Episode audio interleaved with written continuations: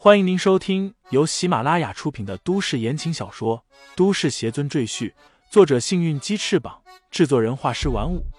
感兴趣的朋友，请看主页，点亮我的关注，点亮你的夜空。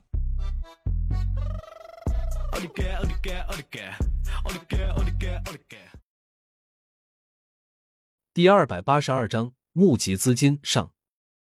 在场众人看了李家四大长老和二爷的表态后，有些人也纷纷站出来上交自己的家产，但其中大部分都是保皇派，少壮派一个也没有站出来。李承前等了一下，旁边统计的人将数据递交上来，李承前看了看一下，皱着眉头说道：“现在咱们家族在场的有七百多人。”结果只有三百人同意交出家产，那么剩下的四百人，你们到底是什么意思？那四百多人互相看了看，都默不作声。过了一会儿，李振民站出来说道：“我觉得家主这个决定有些不妥。”李承前挑挑眉毛，看向李振民问道：“哪里不妥？你来说说看。”李振民理直气壮的说道。要我们贡献力量帮助家族渡过难关，我们可以理解，我们也愿意支持，但为什么要让我们把全部家产都交出去？我觉得这不合理，也没有必要。李承前淡淡一笑，说道：“我来问你一件事，请你如实回答。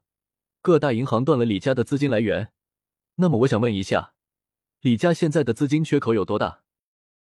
这些事情李振民早已调查明白，所以毫不犹豫的脱口而出：“四百七十八亿。”李承前点点头，又问道：“那我想问你，如何将这四百七十八亿的资金缺口堵上？你有办法吗？”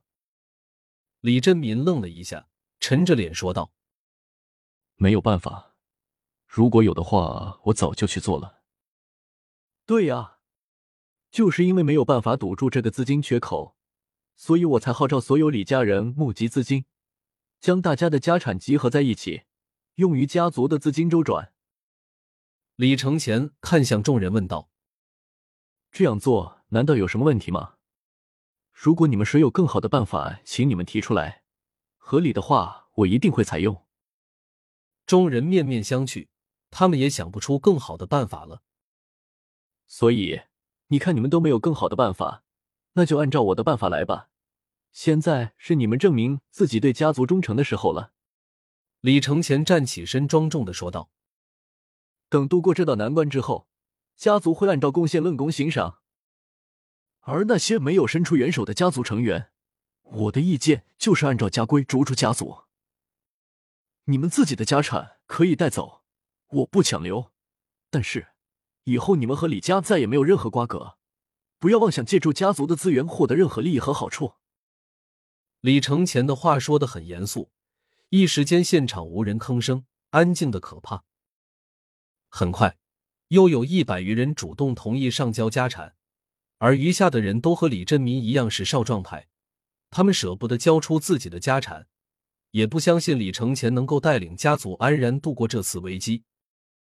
李承前看向李振民等一众人，冷声问道：“你们到底是什么意思？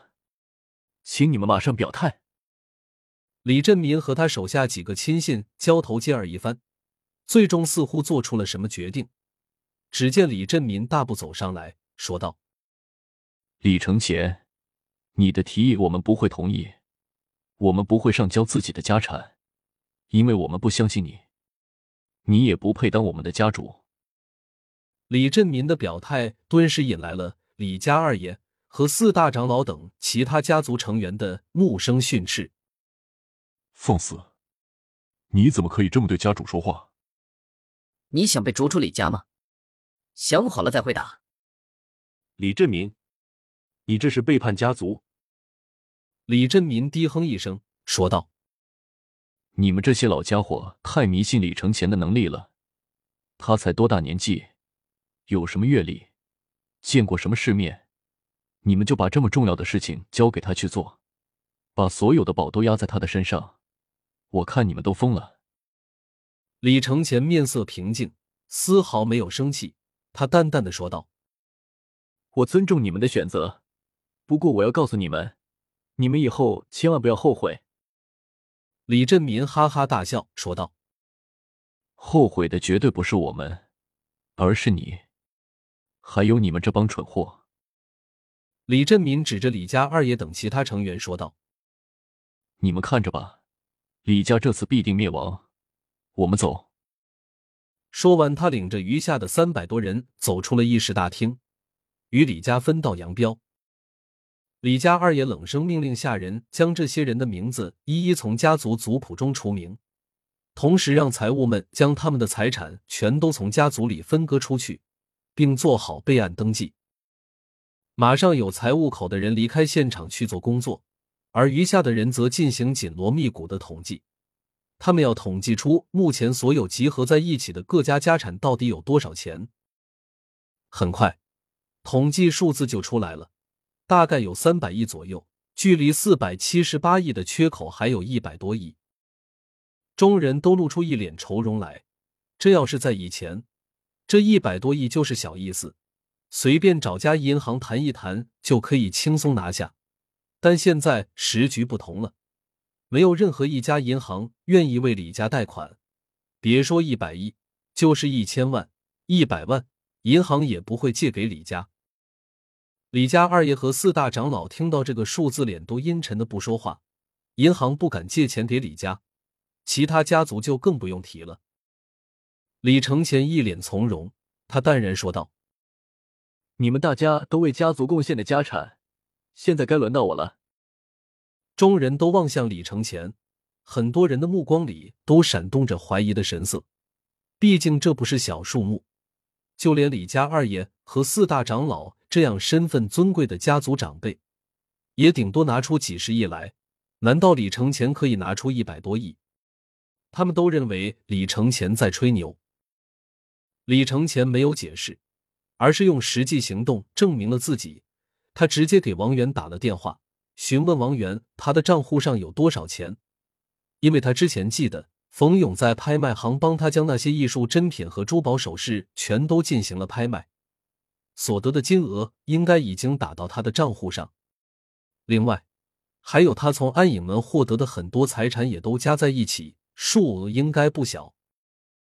王源查完报，给了李承前一个数字。李承前听完，点点头。他告诉王源，将这些钱都打到李家账户上。王源立即照办。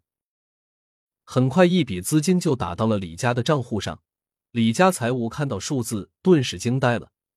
他站起身，冲着众人激动的大声喊道：“李家家主李承前贡献家产两百亿！”此话一说完，全场震惊，就连李家二爷和四大长老。都惊得合不拢嘴。两百亿呀，这是什么概念？